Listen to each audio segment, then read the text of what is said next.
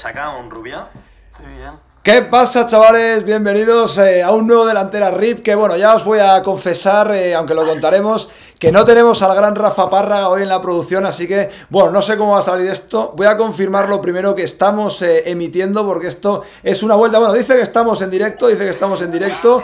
no os quejéis mucho sobre el tema de la tecnología, que esperemos que vaya lo mejor posible, pero bueno, que no tenemos a nuestro, a nuestro ángel de la guarda, al gran Rafa Parra ahí en la producción. Y bueno, a ver si por lo menos a un audio lo estoy viendo, ¿eh? Lo estoy viendo y parece que va bien, ¿eh? Ojo, parece que va bien, ¿eh? Rafa, Rafa, que te quedas sin currelo, ¿eh? Rafa, que te quedas sin currelo. Bueno, estamos ya 300 y pico personas aquí en directo. Eh, repito, ¿eh? O sea, eh, valorad el esfuerzo de gente muy mala con la tecnología, de gente que además deja siempre todo para última hora. O sea, esto es lo más grande que he hecho, que esto se esté viendo bien ahora mismo. Peligra el puesto de Rafa Párraga, ¿eh? Lo reconozco.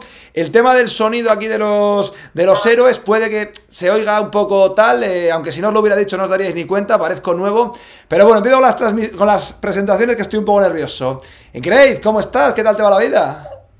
A mí me va muy bien, pero fíjate si estás nervioso que has dicho aquí un nuevo no sé qué de delantera RIP. Has empezado por todo lo, por todo lo bajo. A ver, de otra. Es que, es que voy a reconocer por qué. O sea, yo delantera RIP lo asocio a problemas. Eh. La primera vez, sin hacer ningún tipo de prueba, eh, emití yo, preparé yo, Rafa me iba dando algún tip por ahí. Empezamos a las 7 de la tarde o a las 8 y el programa era a las 10, no había absolutamente nada eh, preparado. Y, y claro, salió aquello absolutamente horrible. Yo conectado con el wifi, encima... Es muy bonito, muy bonito porque estamos haciendo un maravilloso homenaje a, Daddy Yankee y a su canción Llamado de Emergencia, porque a menos, a menos seis ha llamado a Rafa Párraga pidiendo auxilio porque esto no, esto no tiraba para adelante. ¿Se está casando? ¿He leído a un rubio o qué? No, no. Nos hubiese invitado, ¿no? nos hubiese invitado, espero. Está en un seminario, está en un seminario de, la universidad o no sé qué y tal, y no podía, y no podía presentarse, o sea que, o sea que bueno, esperemos, esperemos que, le vaya bien y que ya esté aquí, porque si no esto se cae el chiringuito eh, absolutamente. Eh. Quería deciros una cosa, que... Eh, ya no es que tengáis el móvil de tweet que he puesto. Voy, a hacer, voy a hacerlo todo, voy a subirlo también a Instagram, como sonido delante dice... Vale. Ah, dice, dice Marcos, eh, Marcos Durán de Diario As, se ve bien, todo ok, bueno, va detrás la imagen, sonido delante. Bueno, firmamos. Hay que, hay que trabajar con eso, o sea, que se ponga la gente a, trabajar en el gimnasio y que solo nos escuche, pero bueno, mientras vaya más o menos ahí la cosa, ya luego gestionaré con Rafa. Hay que reconocer, hay que reconocer que Rafa había intentado eh, eh, preparar esto con, tiempo de antelación y todo esto. Estamos ya 711 personas, conexión excelente. O sea que bueno, eh, venga, vamos a tirar ahí para adelante. Y, Rafa me lo había intentado preparar con tiempo y tal, pero eh, yo lo he ido dejando, dejando, dejando. Yo quería hacerlo ahí en, hacerlo ahí en, vivo prácticamente, lo que era el tema. Y bueno, no hemos conseguido igual lo del tema de la, de la coordinación, sonido, sonido ambiente, como decían los clásicos. Pero bueno, venga, que vamos al lío. Grace en el Foro Amigos Podcast que no delantera RIP. Ya hay un tal Benjamín. Mira, si ya me tengo que poner a, bloquear idiotas, yo ya me voy a mi casa. O sea, bastante tengo con la tecnología, con llevar el programa, con que no se me duerma un rubia. Si me tengo que bloquear, poner a bloquear gente desde el primer minuto, no sale hoy adelante el programa, ¿eh? A ver, Grace, en The Foro Amigos Podcast, que no en delantera RIP, ¿cómo estamos? Pues estamos fenomenal. Eh, ya hemos solventado todos los problemas. Vamos a ver si empezamos con un poquito de ritmo, ¿no? Ya hemos hecho estos cinco minutitos, vamos a mantener el circo en orden. Saludos a Mario Álvarez, que nos ve, como dijimos, ganador de Operación Triunfo, nos ve y me manda incluso menciones. Y por supuesto también saludos a Mitchell, conocido también de Mario Cortegana, que me ha reconocido que también nos ve de vez en cuando. Así que nada, cumplido. Y que vio el otro día eh, el directo de Twitch de la final de Supercopa en el que estuve de marca, en el Twitch de marca con Guille Glez, y me escribió para decir que le dijese a Emilio que pagase en el wifi ahí en unidad editorial que iba muy mal. En marca donde nos conocimos. Él, él no se acordará porque era una estrella, eh, pero yo sí que me acuerdo. Bueno, pues ya están ahí, bueno, venga, que sí, que no va a verse estoy perfectamente y tal, pero bueno, esto es para poner en valor el trabajo de Rafa, que de hecho cuando... Mejor Amigos Podcast hoy es el programa que te acompaña a fregar, que te acompaña a la compra, con el que puedes hacer gym, somos el acompañante, no nos tienes que ver hoy. Exactamente, exactamente, ahí está Mónica, ¿eh? hablamos de ti ayer en la reunión de producción, ¿eh? por cierto, luego lo contamos. Bueno, Corteganita, ¿cómo estamos? ¿Qué tal ha ido ahí, qué tal ha ido ahí la semana? Eh, eh Ha ido, ha ido. Eh, bien, eh, me llevé una alegría que necesitaba ayer con el momento, que no sé si tiene un jabri con eso, a mí me, me parece con el momento Paul Lucky, que conocí a, Paulita por fin, entendí por qué Iñaki es tan pesado, eh, por qué la tiene de, foto de, de, bloqueo, de foto de fondo, de, tiene un montaje en el DNI pegado que se imprimió una, una fotito de ella también y sale al lado, o sea, todo perfecto. Entró al bar, a Lola, y, nos estamos dando dos besos y empezó la gente uh", a gritar. Y yo pensaba que era por nosotros, pero fue el empate del Athletic. Correcto. Y, bueno, vas a opinar más de qué te pareció, Paulita. ¿Te, cayó bien? ¿Qué quieres que diga? Que diga que, me pareció muy guapa en persona. Que en, fotos no me parecía tanto. Entraba en el 70%, en mi 70%, pero en, en, persona me pareció que si hubiésemos coincidido esa noche en el estudio, pues a lo mejor no estaría con ella. bueno, bueno, bueno, bueno. Eh, habría que haber visto ahí la competencia entre tú y yo, ¿eh? Que alguna noche ya hemos tenido ahí, hemos compartido tal y, y bueno, ¿eh? eh tú te comiste mis babas. Bueno, yo me comí tus babas porque no sabía que te la habías comido tú antes, aquella tipa. No, no, no. No distorsiones la realidad, que lo sabías perfectamente, que hubo una tercera chica con la que tú habías quedado que se enfadó por eso, precisamente. Pero aquí hay una segunda lectura. Igual es que después de estar ahí contigo, ahí en ese, en ese vis a vis, quiso pasar a otra cosa. Que yo no sé besar y dijo, a ver el fuertote este, que se le notan los abdominales con su aera. Fíjate, Onrubia se va a ir, salúdale ya que se va a ir, que esto está, estamos desvariando. Onrubia, ¿cómo estás? ¿Qué tal ha ido? ¿Qué tal la noche parisina? Bueno, como siempre, ocho minutos hoy de. Primera vez que me dejas intervenir, ocho minutos. Vamos bajando un poquito, todavía fueron diez. Hoy ocho. Bueno, bien, la verdad es que bien, bastante resaca y bueno, aquí hay gente en el chat que dice que no, que, odio estar aquí, que, no me gusta este proyecto y, yo quiero desmentir esa información. Y antes que nada también pedir unos likes aquí a la gente que está en el chat, que, que Iñaki luego nos los pide. Ahí está, exacto, los likes. A ver, hay que decir que el padre de Onrubia, no sé si lo comentamos en el programa anterior, nos mandó un, reenviado al grupo de WhatsApp de, de For Amigos que le ponía el padre, es estupendo que te paguen por un programa en el que no haces nada y no participas o algo así. O sea, su propio padre lo dijo. Y esto me recuerda que, que en la ronda de, de saludos, hay que, hay que hacer saludos. Iñaki, ¿haces tú los honores o no? Porque ayer nos lo pidió. Venga, sí, para, que está aquí en el chat, aquí para Alfonso Sandoval, aquí, gran amigo nuestro ahí de los jueves eh, en Ponzano. Y para Badajozman también, para Badajozman, amigo personal. No, no, me dejo poner el audio en el que habla de su técnica con las redes sociales de, intercambios de parejas y cosas así, o sea que no. Venga, pues eh, hay que ganárselo, efectivamente que hay que ganarse ahí el, el like. A ver, venga, hay gente aquí que ya, ya, entramos con eso, ¿eh? Hay gente que nos dice que hablemos de fútbol, venga, vayan al fútbol, vayan al fútbol, pero por ejemplo, por ejemplo, rescatando otro, otro scoop de Andrés Onrubia Senior ¿Qué es Corteganita lo que te ha dicho Andrés Onrubia Senior que le gusta del programa? Lo que más. El programa cuando... No lo sé, ¿qué es lo que más le gusta? ¿No te dijo que le gustaban nuestros chascarrillos? Sí, sí, sí, sí, sí, es verdad, todo lo contrario, todo lo contrario que, a su hijo, que yo le dije, joder, pues Andrés no los tiene vetados. En parte igual le gustan porque son de su, porque son de su hijo, igual a alguien que no Luego al final del programa vamos a contar el fracaso de jueves de, Andrés, ¿vale? Y yo puedo contar también el mío que, a la una o así estaba en casa, o sea que podemos, para que no se sienta solo. Venga, va, pues eso para el final del programa.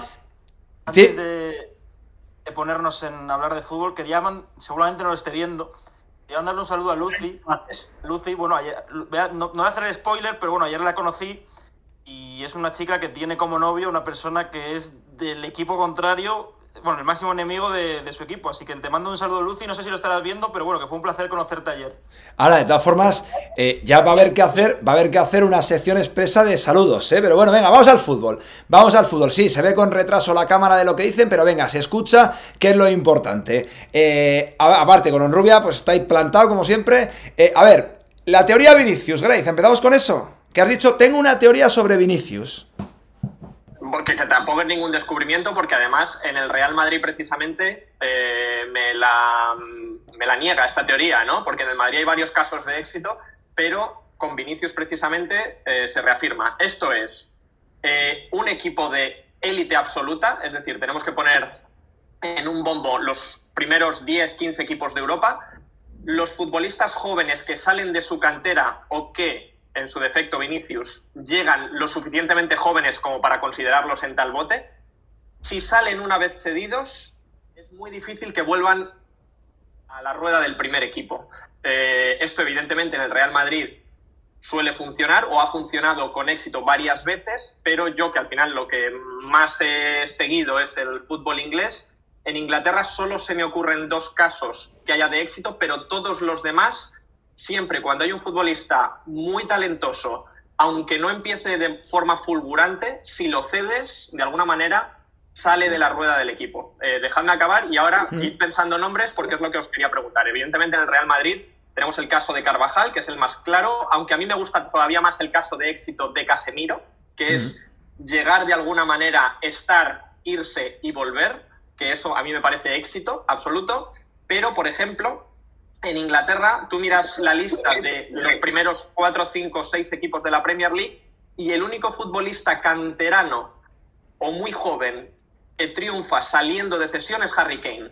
O sea, es el único indiscutible que hasta que se confirma en el Tottenham, sale de cesión. Luego está la, mm, el asterisco del Chelsea, que tiene la sanción FIFA y eso obliga a, a, muchísimos regresos de cesiones, con lo cual los doy por válidos según cómo, pero la gran mayoría de jóvenes que salen de una cantera y que no necesitan de cesión son los que acaban triunfando en el equipo. Por ejemplo, eh, Arnold, Greenwood, Rashford, eh, Foden, eh, Saca ahora mismo, Sterling incluso, que Sterling en su momento fue un caso muy parecido al de, al de Vinicius, porque tiene una irrupción muy fulgurante, pero no se consigue asentar de alguna manera en el equipo. ¿no? En la primera temporada de Sterling es suplente, se, rumorea incluso con sucesión. Yo recuerdo en el caso de, de, Sterling que lo querían ceder, lo probaron de carrilero y demás. Con Vinicius en su momento, cuando no convencía tanto, se decía lo de la cesión, creo que era el Valladolid, ¿no? Club amigo, eh, Ronaldo, eh, no sé qué, para estar ahí un tiempo, ¿no? Entonces, al final, evidentemente no descubro nada, pero yo, por ejemplo, en Inglaterra es muy claro este paso. Si, si vales, es mejor dar poquitos pasos en tu equipo que esa temporada de experiencia o de cocción para luego llegar a la élite.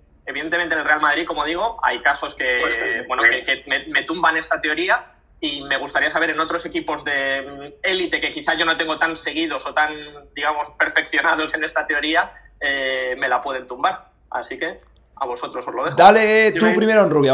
Empezad vosotros y luego entro yo de último, venga. Sí, bueno, yo pensando en el Madrid, eh, es verdad que ha puesto el ejemplo de Casemiro. Carvajal también se fue a Alemania, lo hizo bien y volvió y, bueno, ahora no está bien, pero ha tenido años de éxito. Luego es verdad que hablábamos antes de Asensio y Lucas Vázquez, que es verdad que no es el mismo nivel, pero yo creo que si hacemos un análisis global, eh, Asensio y Lucas Vázquez han tenido bastante protagonismo en el Madrid. Ahora, ahora pues quizá menos Lucas sí, Vázquez. No, con Asensio, yo Asensio, perdona por intervenir, por lo de Asensio me refería porque eh, ya lo fichan, digamos, o sea, no, no sale, yo creo que ya lo fichan como bastante profesional. Sí, sí, bueno, en Francia no hay, vamos al PSG, el PSG suele utilizar a los canteranos para cuadrar, entre comillas, cuentas, porque ya sabemos cómo va el control en Francia. Ahora tiene un cedido en el Lens que se llama Calimuendo, que es buen delantero, pero yo creo que no tiene nivel para un equipo aspirante a priori a ganar la, Champions League, pero no se me ocurren ejemplos así en, Francia, como has comentado antes en Inglaterra, esos dos que has puesto, ¿no? Yo, yo, en el Madrid es que ha habido un poco de todo, porque tenemos los casos de, de Carvajal y de Lucas, que son de, de, total éxito. Creo que Carvajal va a tener un final de carrera más flojo de lo que podríamos haber intuido por el tema de las lesiones, ya está con mala suerte, como hoy el, el tema del coronavirus. Eh, Lucas, para el potencial y para el rol en el que se le había fichado, ya quisieran muchos eh, galácticos, digamos, la carrera, el palmarés que, que tiene Lucas. Pero luego, por ejemplo, yo estaba pensando, mmm, ejemplos muy recientes, Odegaard, se va, triunfa y vuelve. Luego le, creo que no es culpa del Madrid, sino un poco, un poco repartido, Zidane no se lo cree, a él también parece que le falta personalidad, pide salir, Jovic, un poco lo mismo, lo fichas, es otro ejemplo porque pagas 60 kilazos por él, pero lo fichas, eh, no funciona, lo mandas al Eintracht, tampoco rompe, vuelve, sigue sin romper, eh, no lo sé. Sí que es verdad que en el Real Madrid, eh, yo ahora los, los jugadores que están teniendo menos minutos y que son jóvenes de cantera o no, hay un miedo atroz a salir. Y, y lo puedo entender porque por ejemplo, para mí la primera temporada, la primera temporada, el resto, eh, la pasada y esta son decepcionantes. De Cubo en el Mallorca, la primera de cedido, me parece para volver y si no es por el tema de los extracomunitarios, quedarte. Pero en el momento que sales ya, quien se fue a Sevilla, eh, hasta este año me parece que ha demostrado más que Rodrigo. Me parece un jugador más hecho, con más determinación y con, más verticalidad, más, hecho sobre todo. Rodrigo ahora está dando ese paso de, encarar y de irse en el uno contra uno, pero en muchas cosas eh, creo que podría haber entrado. Y luego hay jugadores, pues, eh, Reinier se está viendo. Creo que pocos imaginamos que, que, Reinier llega a debutar con el Real Madrid, tal y como están las cosas hoy en día. O sea, que sí que tiene eh, cierto sentido y yo con eh, jugadores o entornos jóvenes que, que, he podido hablar y que han llegado y demás. Eh, Ceballos es otro caso también que se va, mm, tiene un, un, tramito que no es malo en el Arsenal, pero luego vuelve y también la lesión, no sé. Creo que es, es que yo me refiero a volver sobre todo teniendo impacto, porque al final Vallejo vuelve, pero, pero bueno, el, papel es mínimo, ¿no? Y Jovic, habéis puesto el ejemplo de Jovic, Jovic al final lo haces ya, es un futbolista, perdón, futbolista hecho por el que pagas mucho. Mm. Eh, y están mencionando mucho en comentarios el, Chelsea. El Chelsea ya lo hemos mencionado, eh, tiene el asterisco de la obligatoriedad prácticamente de, contar con tus canteranos, pero en el mismo caso del Chelsea está el de Tammy Abraham, que es delantero perfecto en la cantera, mete muchos goles, sale cedido y cuando vuelve y más o menos lo hace bien, deciden que no cuentan con él y lo venden a la Roma. O sea, eh, digamos que el confirmarse en un primer equipo viniendo desde abajo, al menos en Inglaterra, es muy importante el, no salir de cesión. Digamos no caerte. Te dejo ya, Iñaki, que hay muchos jugadores o varios jugadores de la primera plantilla del Real Madrid que tienen mucho miedo a, a salir. Porque por muy mal que les vaya, eh, estar en el Real Madrid es otra dimensión y es otro rollo y te puede llegar una oportunidad, acordar de lo de Milita el año pasado, en, un contexto muy particular también, pero y mientras estás dentro, estás dentro. Muy interesante el tema que ha traído Grace y muy interesante lo que habéis aportado. Estamos ya en 2100 personas en directo, 906 likes, así que vamos a ir dándole ahí me gusta. Eh, yo creo que hay que tener en cuenta que esta política del Madrid lleva algunos años, pero si lo pensáis, más allá del talento, que entiendo que también y eso lo evaluarán, ¿qué tienen en común Carvajal, Lucas, Casemiro, Asensio, Brahim, Odegar, Cubo e incluso Reinier? ¿Qué tienen en común? Hasp, ¿no? No, no, no, no, no. Que han costado muy poco dinero. Y yo creo que eso es un factor en cuanto a la decisión del club. O sea, Reinier, que tenía tres ratos en, la élite de Flamengo. 20 kilos. Sí, pero te quiero decir, sumas toda la lista que te he hecho y no suman lo que has pagado por Vinicius y casi no suman lo que has pagado por Rodrigo. O sea, yo creo que más allá de que entiendo, creo dos cosas. La primera, que entiendo que más allá de lo que han pagado, ellos creen que el material que manejan entre manos con Vinicius y con Rodrigo es más diferencial que los Brahims, Reinier, Cubos, etcétera. Eso lo primero. Pero también han pagado tanto, han pagado tanto por esos juguetes, entendido juguetes, no como caprichos, ¿eh? Que, quieren tener ellos el juguete y no quieren estar a merced de que su juguete más caro eh, tenga por delante a Jadon Sancho o a, otro que tenga el Borussia. Quieren que su juguete eh, esté entrenando bajo sus pautas, tal, tal, tal. Quieren que los traten sus médicos, tal, tal, tal. O sea, yo creo que también hay un punto, también hay un punto de lo que han costado estos futbolistas que no puedes, entre comillas, jugar tanto con ellos y dejarlos a merced, con todos los respetos, de un Borussia que te ha ido muy bien a Kraft, por ejemplo, y que son clubes súper profesionales. Creo que hay un punto de eso. Y luego lo segundo, y luego lo segundo, al final el Madrid, con muy buen criterio, y se ve que con, con mejor ojo que malo, eh, y todo eso tiene mucho mérito el departamento que dirige Juni Calafat, ha ido fichando muchos futbolistas jóvenes, algunos incluso en posiciones duplicadas, y yo creo que esto lo han hecho sabiendo varias cosas. Que de todos estos hay alguno, yo sigo con mi teoría, que no va a llegar a debutar en el Real Madrid y que eh, va a hacer el Real Madrid un gran pase por ellos o un pequeño pase, etcétera. Es una parte de este modelo de negocio. Pero la segunda también, o de este modelo deportivo barra de negocio, pero yo creo que también hay una cosa y es que eh, van haciendo un poco de prueba y error. Van haciendo un poco de prueba y error. Y hay ejemplos buenos eh, en las dos direcciones, porque Odegaard no deja de ser un caso de éxito, al menos desde el punto de vista empresarial. Lo compras por dos, lo tienes por ahí cedido, y él llega a un punto en el que eh, cuando tú vayas a... La cesión, igual se ha metido el Madrid 7 milloncitos Claro, de euros, ¿eh? claro, pero aparte, o sea, tú piensa cuando, cuando Juni o su gente o quien sea vaya a buscar a- al siguiente Odegaard, al siguiente Vinicius, le va a decir, pues mira, eh, tengo el ejemplo este de que, oye, pues Vinicius se quedó desde el principio, si el entrenador te quiere, bla, bla, bla, en cinco años puedes ser candidato al balón de oro si lo tienes dentro de ti, que es el camino que lleva Vinicius. Y por contra le, le puedes decir, mira, eh, Odegaard, con media temporada buena en la Real Sociedad, el Arsenal, que no deja de ser un grande, ha querido pagar 40 millones por él tras casi dos temporadas en blanco. Ha venido aquí, te hemos terminado de formar, tal, tal, tienes ya el pedigrí Real Madrid, o sea, yo creo que es un poco, ellos van viendo, me imagino que ellos dentro, y tú igual sabes más, Cortegana, o, o puedes informarte, tendrán una serie de parámetros para evaluar a los futbolistas, los entornos, las mentalidades, absolutamente todo, y decidir en base también a la, a la eh, experiencia que van acumulando de los cedidos, de los que se quedan, etcétera, cuál puede ser el camino mejor. Pero yo creo que como decía Grace en su exposición, es interesantísimo el tema, pero hay ejemplos en ambas, en ambas direcciones, pero creo que definitivamente el dinero, el dinero es un factor. Tú no pagas 10.000 millones de pesetas para que, para que juegue para Ronaldo en el Valladolid. Eh, no funciona así el mundo, el mundo del fútbol, creo.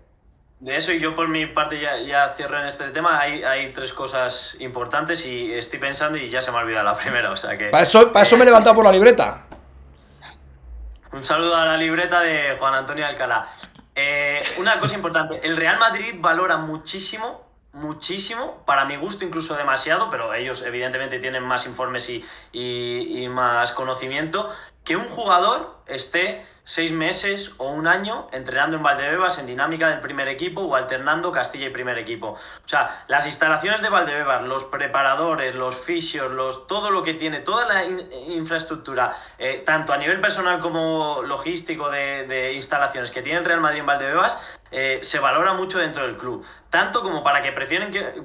A mí, insisto, no estoy de acuerdo. Eh, que un jugador prefieren que juegue eh, 200 en el Madrid o 300 o 200 en el Madrid y 300 en el Castilla a que se vaya a un sitio que también es verdad que te la juegas y tal, porque el aprendizaje del día a día en, en esas dos dinámicas de Real Madrid solo o de Real Madrid y Real Madrid Castilla lo valora muchísimo. Y luego, el elemento del dinero es un discurso que, que- que yo te compraría, Iñaki, pero que me consta que no es así del todo.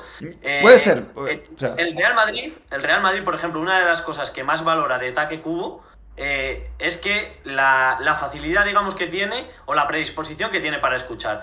Los brasileños nunca han querido, al margen de Reinier, que es un caso particular, Rodrigo y Vinicius nunca han querido salir cedidos. Nunca. En cambio, a eh, Brahim también le costó muchísimo y eso no gustaba al club. Y Taque Cubo ha sido siempre, ha sido el que más predispuesto ha estado. Pero Al Mallorca- perdona que te Mallorca- interrumpa, Corteganita. Volviendo a lo del dinero, pero ¿no crees que Vinicius Sí, y, Rodrigo creen que ellos tienen un leverage? Decir, oye, estos están haciendo una apuesta muy fuerte por mí. A mí te me comes que has pagado 45 y 60 y yo de aquí no me sacas ni con agua caliente hasta que la realidad me ponga en mi sitio, ¿no? O sea, por seguir con mi teoría, ¿eh? Sí, sí. O sea, ti- tiene cierto sentido, no directamente, o sea, fíjate, te, te niego la mayor en el sentido del club, pero sí te admito que puede, que puede y que claro que afecta a, a nivel de jugador. O sea, a, Rodrigo, a su padre, a la gente, a tal, cuando dicen, oye, que a mí el Real Madrid me ha fichado pagando 40, 45 millones de euros, yo aquí me tengo que quedar porque es una apuesta de club y si el club me dice que cuenta conmigo y que soy una apuesta de no sé qué. Y es verdad que Cubo, por ejemplo, que llega eh, gratis, o Brahim, que casi lo roban entre comillas con un precio irrisorio para lo que puede ser ese jugador del City, tienen un, tienen un componente a lo mejor que, que sí que puede influenciar. Pero a nivel de club, es sobre todo las facilidades que dan. Este verano, el, pasado, lo vimos con Brahim. Brahim, no me acuerdo si fue en junio o en julio, ya tenía casi cerrado todo con el Milan. El Madrid tenía una preocupación tremenda porque sabía que se iba a tener que comer, salvo que cambiase mucho las cosas. Ya no hablo de jóvenes talentos y, y- y que podrían haber sumado la plantilla. Que Isco no se va a ir, que Marcelo no se va a ir, que Bale no se va a ir, que Hazard no se va a ir. Ponte a sumar jugadores y sus salarios. Entonces, Brahim les llegó, el Milan estaba co- como loco por ello, pues dijeron, pues mira, es que es uno que no lo pone económicamente en la leche y no lo fácil, pues uno menos. Ya a ver qué hace. Y luego, eh, el tema de que el Madrid haya fichado a tantos jugadores aparentemente de los mismos puestos, que haya sobrecargado las bandas, yo creo que también tiene que haber un punto eh, empresarial y aquí, y desde que en cuanto un extremito te enseña dos cosas, con la inflación que hay en algunas partes del mundo, te van a poner pasta encima de la mesa. O sea, yo creo que al final, en ese sentido también, yo creo que están intentando eh, pegar muchos tiros. El tiro de cubo, salga como salga, es perfecto por lo que ha costado. O sea, cualquier operación, cualquier operación que esté por debajo de los 20 millones de euros con un futbolista así, yo creo que es, es interesante porque es muy difícil que pierdas pasta. Y luego con el tema de las cesiones, yo estoy convencido que hay varios de estos o alguno de estos que allí en los técnicos, como suele decir, ya saben que no es material del Real Madrid, pero saben que económicamente va a aguantar bien esa operación. Luego es que yo, esto, y ya sí que acabo, eh, eh, a mí el, modelo me parece la leche. Sí, sí. Porque tú dices, se, tú, tú, tú haces una, aunque sea muy, pajillero en tu cabeza, pero tú empiezas a decir nombres. Uno ya te ha salido mal, no económicamente, o sea, estoy justificando tu teoría, Iñaki. Mm. Eh, ese chaval, le hemos visto cosas que dices, joder, es que normal que se hiciese una apuesta y además no te costó nada. Brahim ya ha demostrado, ya ha demostrado que, yo estoy seguro que lo metes en dinámica del primer equipo y no tendría que envidiar a nada de lo que está haciendo Rodrigo, para mí mejor que Asensio, o sea, que, podría. Cubo esa primera temporada en el Mallorca también te demuestra. Te sale mal Cubo, es que, es que te, salió, te salió gratis, o sea, que, lo vas a vender 10, 15, 20, 40, depende de lo que acabe haciendo. Eh, Reinier, Vinicius, Rodrigo, son jugadores que, que, joder, primero, económicamente está muy controlada la inversión y luego es muy difícil que gente tan preparada no acierte en uno, dos o tres de esos jugadores. Y con que aciertes en eso, ya no te hablo a nivel de no perder dinero, sino a nivel eh, eh, deportivo y que se quede en la plantilla, es que es una barbaridad. Que un Vinicius te salga bien, te justifica todo el modelo. Mira, yo de hecho, y ya sí que dejamos a Galicia Rubia, eh, yo de hecho... Ah, no, no, no, dejáis, ¿eh? Venga, dale, dale, Onru, dale, dale, dale.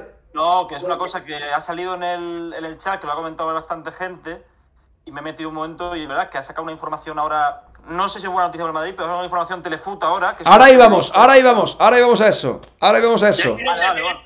Si es que no se lee las Claro, vamos a cerrar esto. Eh, yo lo decía, al final al final, en cuanto cuando ficharon en el mismo verano, aunque, aunque llega un año después Vini, firman a Dembélé por en torno a 160 y a Vinicius por con, eh, con las comisiones y tal, vamos a poner 55-60 millones. Pero que no cuentes, no caigas en eso, Iñaki, porque es que las comisiones son normales en, en todos los... Vale, vale, sí, sí, sí, pero, pero quiero decir, eh, hombre, eh, en los 160... O sea, ¿cuánto le costó al Real Madrid todo lo de Vini, me refiero? Pero que no lo sé, pero que tú cuando das el, precio de un fichaje, si, contamos las comisiones de todo, no, sabemos lo que han costado los jugadores. Claro, venga, vale, vale, vale. Ponle 160-50. Ponle 160-50. ¿Cuánto costó Dembélé? 140 que me, que me río con Coutinho. 140 Siempre me pasa, sí, 140. 140, venga, costó casi el triple, vamos a poner. Yo me acuerdo que en aquel momento, que no tenía el canal de YouTube, lo hablaba con colegas, en plan, en plan una, una cuestión completamente que yo no tenía la respuesta, ¿eh? Nos la está dando el tiempo. Pero yo decía, donde hay mucho más riesgo desde el punto de vista de que te pueda salir mal, tal, tal, lo que estás firmando, que incluso en el caso de Dembélé, por más que tenía dos temporadas en Europa bastante prometedoras, tal, tal, y era más realidad, entre comillas, que Vinicius, o era más realidad que Vinicius, definitivamente. Era el triple de más realidad que Vinicius. Era para ganar desde el primer contrato el triple que Vinicius. Esa es una reflexión que me hacía yo en aquel momento y que, bueno, el tiempo ha atropellado esa conversación porque definitivamente eh, estaba mucho más controlado el riesgo de Vini y está dando mucho más resultados. O sea, es, es, es, cuidado. Lo que ha hecho bien el Madrid es que ha pagado caro proyectos, porque no dejaban de ser proyectos Vini y Rodrigo, pero es que los ha pagado caros en un momento en el que en Europa se empezaba a pagar más caros por proyectos que habían hecho media cosa en Europa. Grey, Rubia.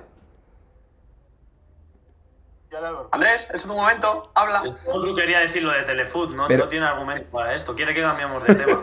no, que no, que no, que no, coño. Que, tiene razón, pero te digo que el, el, hecho de pagar el X cantidades por jugadores jóvenes lo marca el mercado y eso no solo es en el fútbol, ¿no? sí, sí. Es la oferta y demanda, ¿no? Si, si tú pagas por Vinicius 25 millones es porque estás dispuesto a ofrecer, bueno, porque es lo que ofreces tú, ¿no? Y lo que te, pide un equipo, ¿no? Entonces yo creo que, que verás que... Y que había cinco a la cola, y que había cinco a la cola, entre ellos el Barça, por él. Por eso, que, son precios que igual para el, mundo, los que no siguen el, el, fútbol, pues son desorbitados, nosotros pues también nos puede parecer desorbitado, pero es lo que está dispuesto a ofrecer un equipo de fútbol, por un jugador considera el Madrid que puede ser balón de oro, que sí, aunque tenga 18 años, ya tenía buenos partidos en Brasil, ya era un jugador que tenía un pecho bastante alto y, creo que, que, son precios acorde a lo que, cómo está el mercado, ¿no? Igual que los 120 millones por Joao Félix, que para mí son una cantidad bestial, como los ciento y pico que fueron por Hazard, por Dembélé, por Coutinho, son, pues a mí pues me parecen precios desorbitados, pero es lo que pide ahora mismo la inflación del mercado, ¿no? No, joder, o sea, lo de, lo de Coutinho y Dembélé en concreto es volver a repetir la misma estupidez de cuando se fue Figo. Que, o sea, el Barça ha hecho lo mismo, tirar por la borda el dinero que le dieron por Neymar. Sí, pero, pero, pero no mezclemos. Creo que por lo menos en Dembélé, o sea, por, por, refijar el debate, con Dembélé por lo menos estaban comprando futuribles, digamos. Lo que pasa es que compraban futuribles igual de inciertos que los de, que los de Vinicius, pero el triple de caros y con el triple de salario. Eso es, o sea... Igualmente lo de... Yo creo que, que en el momento en el que el Barça ficha a Coutinho y ficha a Dembélé eh, Coutinho es para mí uno de los mejores jugadores en ese momento de, Europa y del mundo, porque está a un nivel altísimo en el Liverpool, o sea, el nivel que da Coutinho en el Liverpool es extraordinario. Y Dembélé creíamos que iba a ser un jugador como Mbappé, ¿no? Que iba a tener un potencial. Que sí, que sí. Ahora podemos decir, bueno, ahora podemos. Que sí, que ahora podemos decir sido un fracaso porque no ha sido igual que Hazard, pero en sus días sí creíamos que podían llegar a un nivel, no como Neymar o no como Cristiano, pero sí por lo menos acercarse un mínimo, ¿no? Los dos parecían The Next Big Thing y Vinicius lo está haciendo y Dembélé eso es evidente. Sí, claro, sí, pero... pero, sí, sí, sí, sí, hace, tres años, cuando el Barça ficha a Dembélé y cuando el Madrid ficha a Vinicius, pues nosotros pensamos que igual Dembélé iba a ser mejor jugador que Vinicius. Sí, sí. Great, ¿quieres cerrar lo que tú has empezado?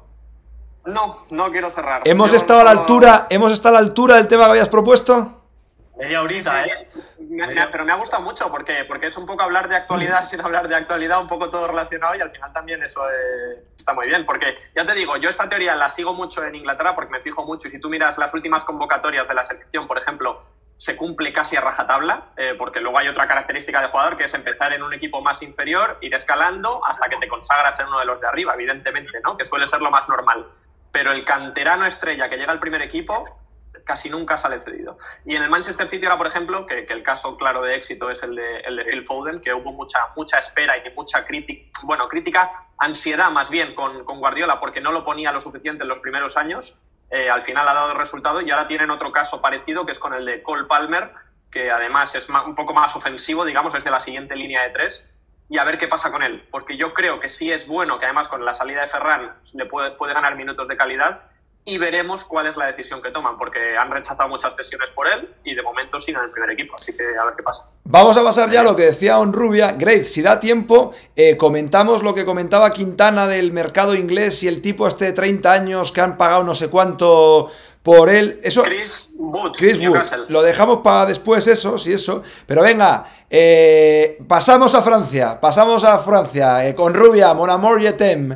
A ver, eh, cuéntanos qué se dice de lo de Mbappé, que yo he metido algo, que yo he metido algo en mi vídeo que sale después de una información que firmaba eh, amigo de aquí, de, Corteganita y mío, nuestro querido Iván Martín de OK Diario, que también ha venido al canal alguna vez, y el tema que se está diciendo de, qué se está diciendo de Mbappé allí, que te está preguntando mucha gente.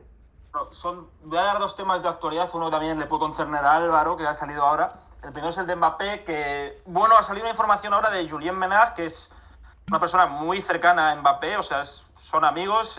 ha dicho que el PSG está ahora mismo negociando con el entorno del jugador una renovación a corto plazo, entiendo que uno o dos años máximo. O sea, y ha dicho también que Mbappé no va a decir, no va a decidir nada hasta final de temporada, ni, o sea, antes de acabar la temporada no se va a saber qué va a hacer Kylian Mbappé. Entonces, bueno, pues esa es la información que le quiere renovar a corta duración. Es verdad que se dice en torno al jugador, en torno al jugador no pinta nada, lo único que decide es Mbappé.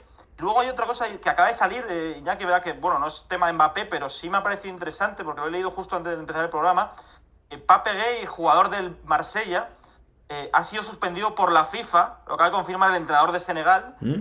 porque hay que recordar, bueno, Pape Gay fichó por el Watford durante la pandemia pero eh, después eh, salió una irregularidad de su fichaje porque había pasado el reconocimiento médico sin ser libre, le fichó el Marsella después, rescindió con el Watford y el Watford denunció ese fichaje porque había acuerdo entre Watford y, y Papegay. Entonces la FIFA ha suspendido al jugador, no sé de cuánto tiempo, no han dicho nada. Entonces Papegay, medio centro de Marsella, está siendo suspendido ahora mismo por la FIFA y bueno, ese era el tema de actualidad en medio del programa que cuando lo escucha gente en podcast pues podrá enterarse de esto. Parece tremendo, o sea, pero eso pasa en el fútbol. Es como si, como si a Griezmann lo hubieran denunciado, ¿no? Porque ya había arreglado con el Barça, por ejemplo, por un ejemplo. Sí, sí. Madre mía. sí. Eh, bueno, sí. lo de Mbappé, eh, ¿le das algún tipo, lo que se palpa allí en París, que ya estás de vuelta, eh, ¿le das algún tipo de opción? O sea, lo hemos hablado 80 veces, o sea, ¿qué, qué- le pueden ofrecer que no le hayan ofrecido más? Absolutamente nada, o sea, a estas alturas de la película, ¿le ves algún tipo de, de tal o es de nuevo... Está sintiendo líder del PSG, ¿no? Y todos pensábamos que cuando que con la llegada de Messi y con Neymar no iba a ser el líder, ¿no? Y entonces él, yo creo, era que el jugador no se ha pronunciado ni nada y parece que no va a renovar, ¿no? Pero tengo esa pequeña duda de que él se está sintiendo líder, eh, él quería ser el líder del proyecto y con Neymar no se lo sentía así, con Messi parecía que no, pero se ha convertido en el absoluto líder del, del PSG, pero bueno, yo creo que esta información viene del entorno, ¿sabes? Yo creo que vendrá del padre, porque si le dice, el- si el, padre suele dar esperanzas a la, a la prensa, la madre quiere que vaya al Real Madrid, pero si dice Julien Menac que está negociando con el entorno del jugador, no con el jugador, entonces yo creo que viene del padre esa información y, y no sé si tiene mucho recorrido, ¿no? Bueno, pues... Con, con este tío, a mí, a mí me ha preocupado, ¿eh? Con este tío, si, si ha salido Onru, oye, suena un chat, no sé si es mío. de- No, no, de- de lo que suena es que por un momento, por un momento me he acojonado porque ponía, lleva todo el rato poniendo conexión excelente, ha habido un momento que ha dicho no hay datos y había un par en el chat que habían puesto dos Fs, que es cuando algo va mal, pero parece que ya está todo solucionado y perfecto. Y ojo, que no os lo he dicho, estamos 3134 y quedan ahí unos 40 minutos de show, podemos batir récord, ¿eh? Podemos batir récord. ¿Cuál, si- cuál es la plusmarca? ¿Cuál es? no sé, Pensaba pero estamos ya 3000. en, en el vecindario de la plusmarca. Yo creo que fue 3300 o algo así. Así que si Ya, seguimos ya, metiendo dibujo, puerta, ojito que Rafa ha entrado al seminario con trabajo y sale sin él, ¿eh? Esto no, es coña, esto no es coña ni por hacer spam de si voy hoy. Esto me está sonando a mí porque estoy en el grupo de. ¿Cómo me voy de aquí, tío? Live Server, del chiringo. Ya me volveré a meter. Es que están escribiendo. Y. A ver. Eh. Lo de Mbappé, que te preocupa, decías. Sí, eh, porque Onru lo sabe. No sé si me quita la cámara, no sé qué hago, soy un inútil. Está bien, está bien, dale, para adelante. Vale, eh, Onru lo sabe mejor que yo. El- si esto ha salido de este periodista, yo no me creo que Mbappé no lo sepa, Onru. Sí, sí, claro, claro. Es que no Y si suele es- decir. es Es un periodista muy, muy fiable. O sea, es uno de los periodistas más fiables de jugadores de la selección francesa. No suele dar muchas informaciones él, pero cuando temas de selección francesa y Mbappé suele acertar casi siempre. ¿eh? O sea, entonces Es yo creo que puede venir de ahí. ¿eh? Es muy amigo de todos los, o de muchos jugadores de la, de, de la Federación de la selección francesa. Es, es un jugador, es un que Mbappé comparte sus stories cuando va a verlos a, a- a la selección de Francia y que esto conoce mejor el entorno y todo eso y, y todo lo que se mueve en Francia, pero que, o sea, esto digamos, luego podemos interpretarlo, esto digamos es como si Edu Aguirre cuenta algo de, de- Cristiano Ronaldo, con la diferencia, con todo el respeto que ya he dicho muchas veces que el chiringo que a mí me tal, que el, el tipo, digamos, de, de trabajo de periodismo que hace este periodista no es, no se presta tanto al show, a lo que sea, que, que- que puede pasar en el chiringuito. Pero por fijar, pero en rubia, pero espera que estaba preocupado por lo de cuando ha salido ahí el aviso de la conexión y tal, pero, pero ¿él ha, de- ha dicho algo de que se lo pensaría o, o solo que le han intentado... Él ha dicho que Mbappé no va a decidir nada antes de acabar la temporada. No ha dicho ni, ni si hay avances, ha dicho que está negociando con el entorno del jugador, el PSG, y que el futbolista no va a decir nada antes de final de temporada. O sea, que no se va a saber hasta final de temporada qué va a hacer. O sea, que le da más suspense. Y yo creo esta información, si la da, es porque le ha dejado, se la ha dejado dar, yo creo que, que Mbappé, Claro. porque cuan- en verano, cuando Mbappé dijo en octubre que, que quería irse del PSG en- a finales de julio, se lo había hecho al PSG, él no sacó nada. Entonces yo entiendo, igual no, no que él tiene el, el- el sí del jugador para dar la información, porque no suele dar muchísima información y cuando las da siempre acierta. O sea, es un periodista muy fiable para mí. Eh, una cosa de esto, salió lo del tema que había aparecido una pintada contra Mbappé y tal, aunque nos habías contado que el ambiente allá a nivel estadio estaba, estaba bien. ¿Puede ser que él esté intentando ganar un poco de tranquilidad con estas filtraciones de decido a final de temporada, tal, tal, para ver si sus últimos meses allí son 100% llevaderos? ¿Puede, puede ir por ahí algo que, que como persona también esté diciendo, venga, a ver, voy a lanzar este globo sonda de que hasta el final nada, para ver si me dejan un poco en paz o, o no tiene nada que ver?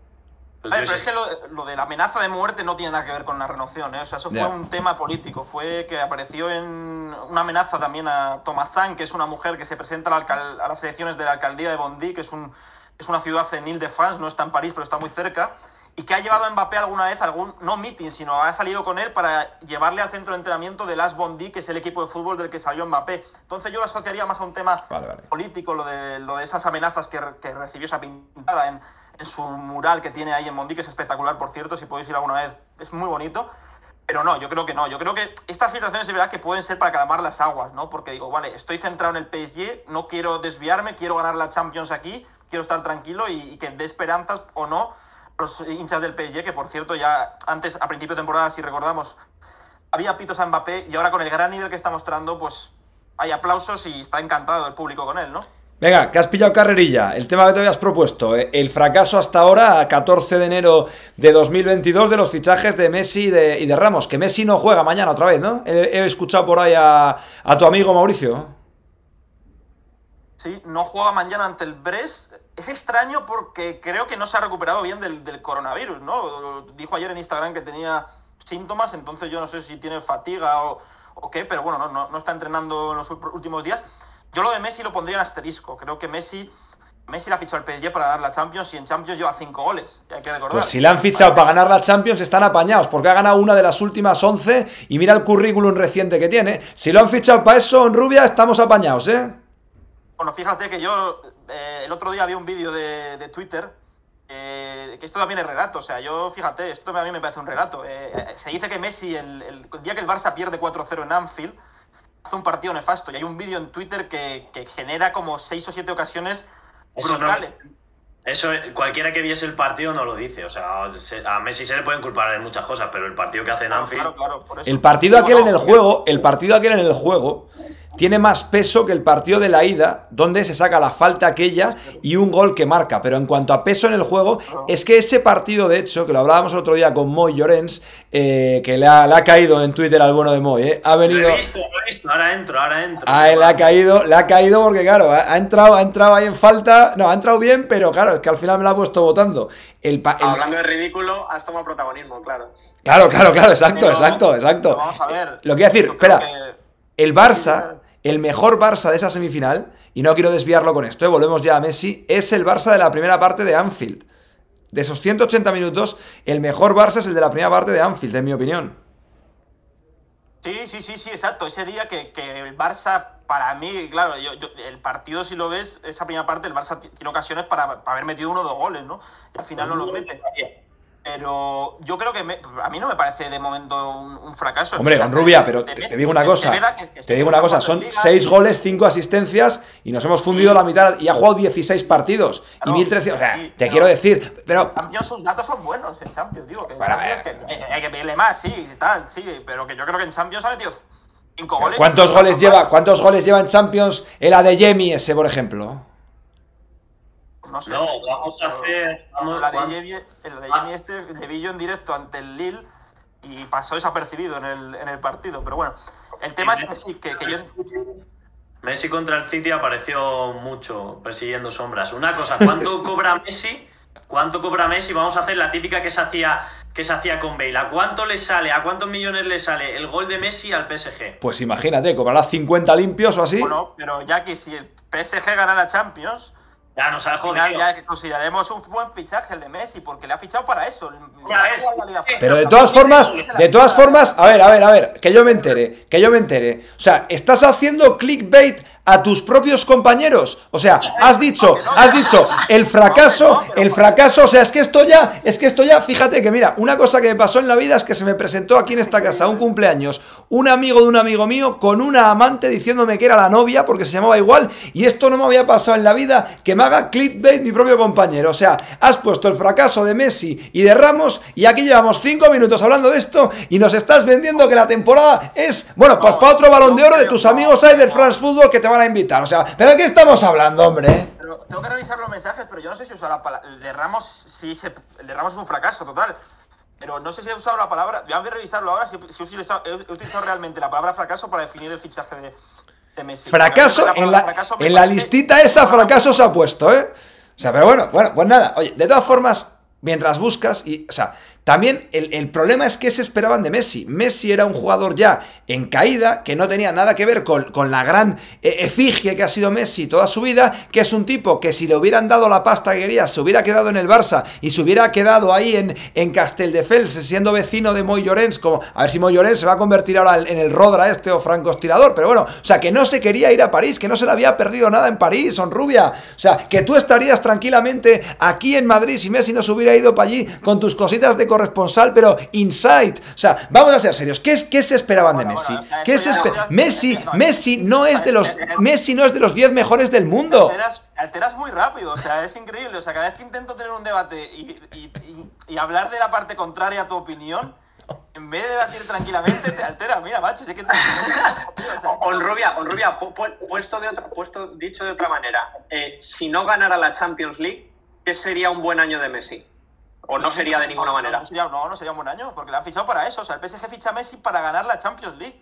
No, no, pero, pero, pero, que, es, pero que es increíble lo tuyo. O sea, porque estamos en, en enero, a mitad de enero, y ninguno tenemos una bola de cristal para saber qué, va a pasar. Nos ha jodido. Si, el, si Messi se pule al Madrid y luego en la siguiente ronda al City y luego no sé qué y en la final marca tres goles de chilena, nos ha jodido que, que va a ser un fichajazo. Pero a día de hoy, en este momento, el fichaje, joder.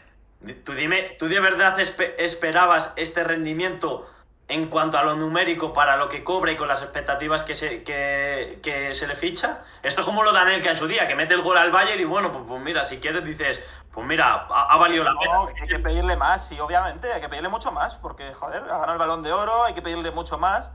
Y yo creo que estoy de acuerdo ahí, que hay que pedirle mucho más, pero vamos a esperar a final de temporada, ¿no? Para evaluar si. Lo te gana. Oye, pues hoy, mira, cerramos de Foro Amigos Podcast. Lo siento por la gente, que ahora tenemos 3.400. Y en cuanto acabe la Champions, retomamos el de Foro Amigos Podcast. Y ya, pues bueno, a final de temporada hablamos de, Messi. Claro. Es que vamos a esperar a final de temporada. Pues hasta entonces, ¿qué hacemos? Luego querrás, cobrar los, los programas de. acojonante. O sea, ya, ya, soy yo que aquí, eh, bueno, eh, cada vez que opino contrario a vosotros, uno se altera, el otro me dice el tema del dinero, no, no se puede opinar. Luego normal en los comentarios diga que me tiene tirria, porque es verdad. tiene tirria. Luego al otro, corteganista, ¿qué tal? La eh, corteganista, vaya fiesta, corteganista. Como a mí, que es que no puede ser, tal. Es que es increíble, Es que se le veía que estaba buscando. Llevo un ratillo buscando el momento. ¿Cómo soltarlo?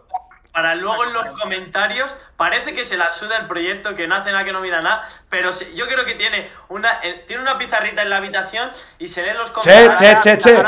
¿No tienes otro término? ¿No tienes otro término? Tiene un blog, tiene un tablón, una pizarrita tenías que decir. El cuaderno azul. Oh. No, bueno, si, queréis hablamos de... Mira, aprovecho... Ah, oye, eh, que la semana pasada me lo dijo cuando entré en la pizarra, perdón Andrés, eh, en directo con bien, vosotros. Bien, pero espera, hablando de la pizarra, me lo apunto aquí que no quiero que se nos escape vivo Ramos, ¿eh?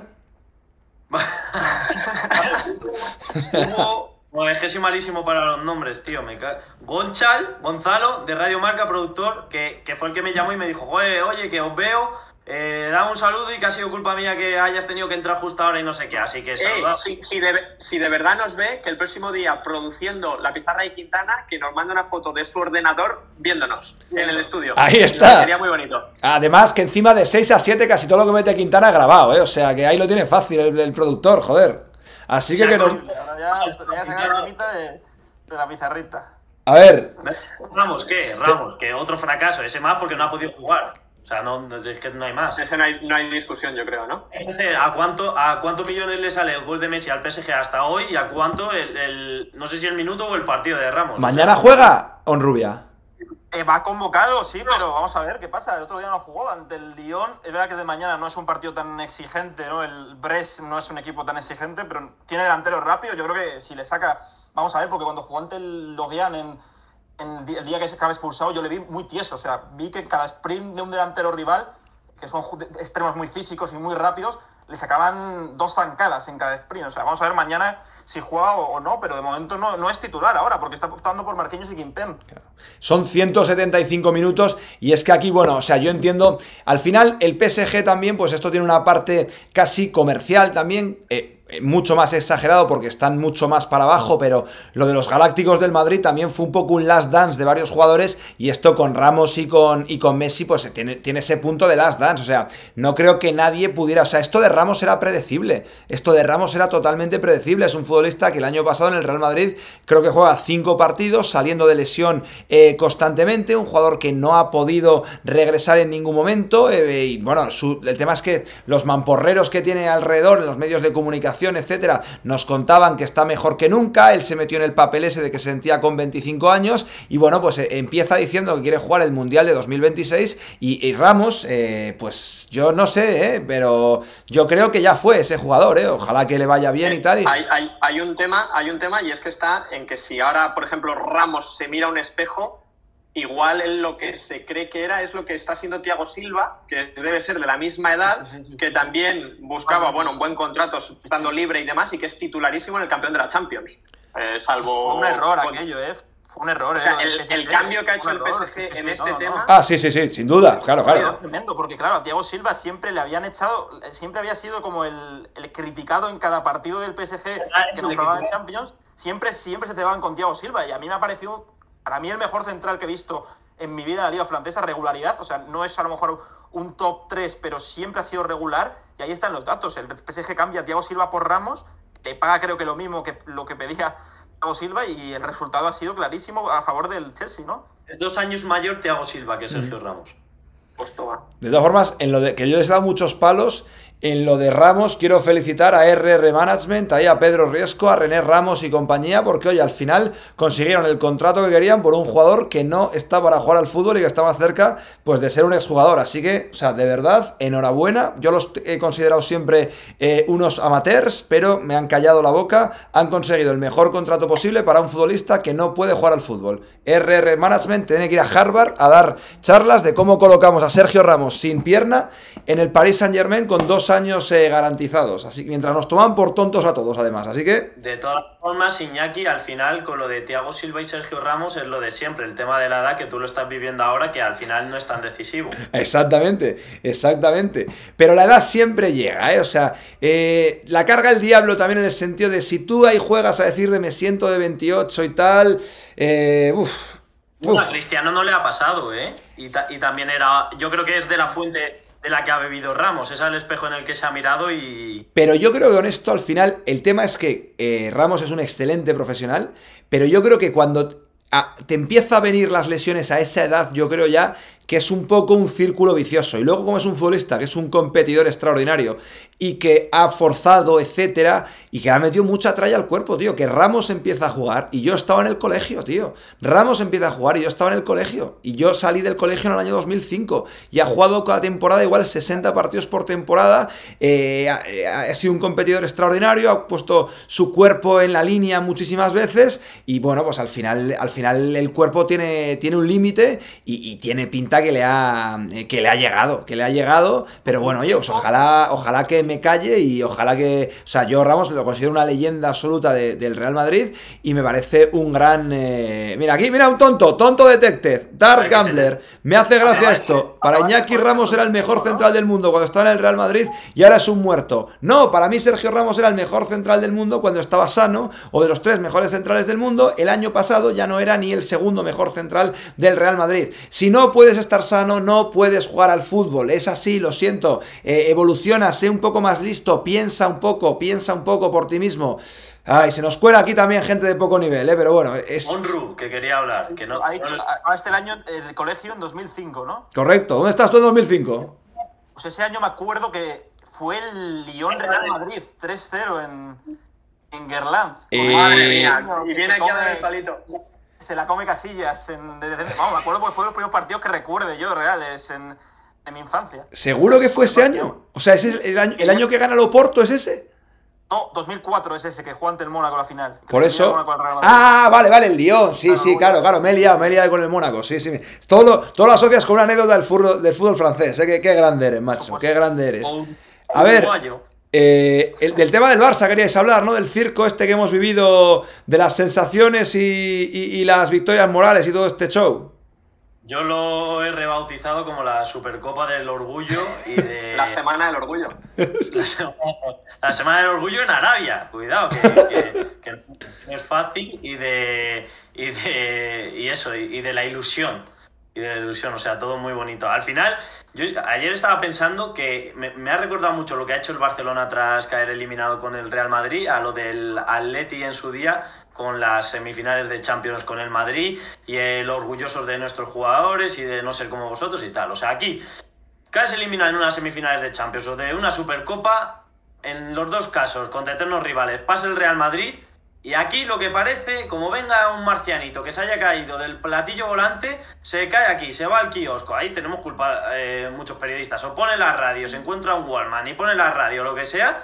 Y pa- parece que el que está de locos es el Barça o, o el Atlético de Madrid. Y hoy, otro día en el que no se puede, no lo acepta la gente que cubre al Atleti y muchos de los aficionados del Atleti, hoy tampoco se puede criticar a Simeone. ¿Hoy tampoco? Hoy tampoco. Simeone nunca gana más que. Bueno, que tú a lo mejor no, pero que nosotros tres juntos y, no se le puede criticar. Otro, porque la temporada del Atleti, joder, es para verla. Que Simeone es Dios, que a mí me parece un entrenador top 3, top 5, o sea, que a mí me encanta, que, que- que es un tío que motiva muy bien, que no sé qué, que no sé cuánto. La, la temporada que lleva el Atleti, alguna responsabilidad tendrá, ¿no? Yo les quiero preguntar, ahora entramos con eso, me parece súper interesante. Está siendo el programa que más me está gustando, lo digo desde ya. Eh, os quiero preguntar a vosotros, porque yo lo hablo con Brasil a veces, o yo tengo cierta cultura del deporte americano, y no hay ningún caso, no hay ningún caso, ninguna fanbase, ningún club que fomente tanto la ideología futbolística con las milongas estas eh, eh, identitarias, eh, sectarias en mucho caso, de- de- del estilo, de la posesión, de tal. O sea, en Inglaterra o en, o en, no sé si le habrá dado tiempo a Josep a inocular eso allí, aunque Josep comparado con estos que están aquí ahora, pues, pues yo qué sé, es como comparar a Felipe González con, con, con el que está ahora. O sea, en cosas que no me gustan pero que no tienen absolutamente nada que ver. O sea, en Inglaterra o en Francia hay algún club tan ideologizado desde el punto de vista futbolístico, desde el propio club. Es que en la NBA, en la NFL, no hay ningún club, yo no he visto ningún club que hagan bandera tanto de lo que ayer Pepe Cabezas, o Paco Cabezas, perdón, que me pareció fantástico, hagan ese, ese relato de este realismo mágico como lo definió él, Dargambler estaba ahí de coña, eh, yo es que creo que es un caso único. ¿En Inglaterra hay algo parecido, Grace?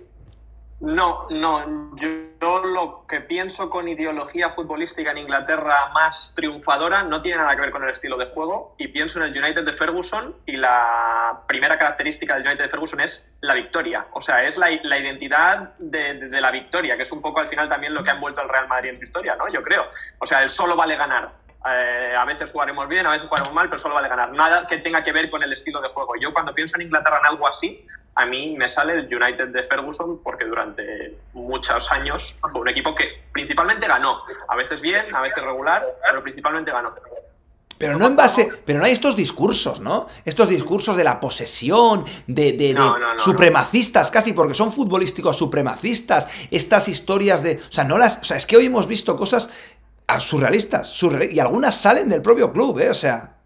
Bueno, y lo grabado ayer. Claro, claro. De- Me de- acuerdo de- bueno, si- no, no sé si sabéis que el récord de un entrenador en un banquillo es de Francia y no de Ferguson, es de Wigu, el entrenador del Auxerre, que estuvo más de. Bueno, estuvo más tiempo. No, no me acuerdo los años exactos, pero estuvo más tiempo que Ferguson. Y yo me acuerdo de otro que es el padre de Joan Gourcuff, que es Christian que Estuvo en el, el un equipo de Bretaña, durante muchos años, pero que le ha pasado un poco lo que está pasando ahora a Simeone. Es un técnico que tenía una idea de juego muy, muy particular, era- pero era muy contra, era contra el Simeone, le gustaba tener la posesión del balón y después no ha evolucionado. De hecho, sus últimos trabajos en los banquillos han sido nefastos porque no ha sabido interpretar la evolución los equipos que ha tenido, porque antes tenía un equipo más humilde y luego ha estado en banquillos importantes y no ha sabido adaptarse al, nuevo fútbol, ¿no? lo que demandaba el nuevo fútbol eh, moderno.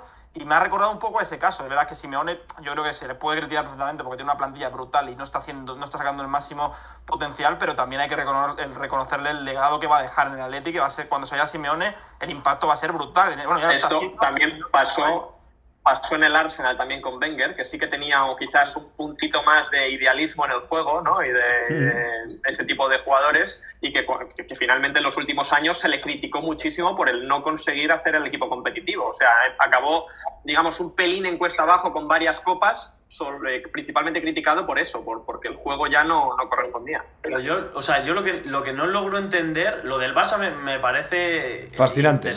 E, e imperdonable, o sea, lo, para un club de, esa categoría que retuerzan tanto el mensaje, yo entiendo que la porta baje al vestuario y les dé ese, ese meeting político y que les intente, pero que haya una cámara ahí que se publicite una eliminación contra el Real Madrid en la temporada en la que está a 17 puntos con un partido menos en liga, que has caído a Europa League de verdad, es que, me, yo, es que si yo fuese Sosi del Barça, estaría cabreado. Y luego lo del Atleti, yo estoy de acuerdo totalmente, lo he dicho, que a mí Simeone me parece un entrenador como la Copa de un Pino, un gran gestor también de, del mensaje, que, que, siempre lo arrima a lo que él quiere, a lo que a él le interesa y al club también. Pero, joder, que cuando la caga y que cuando fracasa, y para mí el, el, la temporada pinta a fracaso en el Atlético, que no pasa nada por decirlo, también puedes llevar, ha hecho ahora 10 años, puedes llevar 10 años con tu novia y si se tiran los últimos 3 meses poniéndote los cuernos con el vecino, pues tendrás que decir que a lo mejor ya no, no, no es tu novia perfecta, que Paulita ya no es tan Paulita, o el coche que te ha funcionado durante 10 años, pues si ya te deja tirado en un viaje de vacaciones, pues tendrás que decirlo. Si luego lo llevas al taller y te vuelve a funcionar, pues ya está, perfecto. Pero es que parece que a Simeone no se le puede criticar, es increíble. Mira, yo en esto de Simeone, eh, durante por lo menos eh, todo, todas las últimas cuatro temporadas, por lo menos, salvo, salvo, entre septiembre y enero del año pasado, he tenido, me llama mi viejilla, me llama mi viejilla, oye, que estoy en directo en un programa, te llamo luego, anda, que estoy aquí con los chavales, bueno, hasta luego.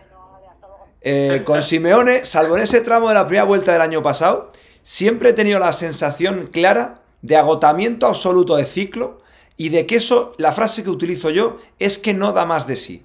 Ya la segunda vuelta del año pasado, con la superventaja que había, eso ya daba la sensación de que no daba más de sí.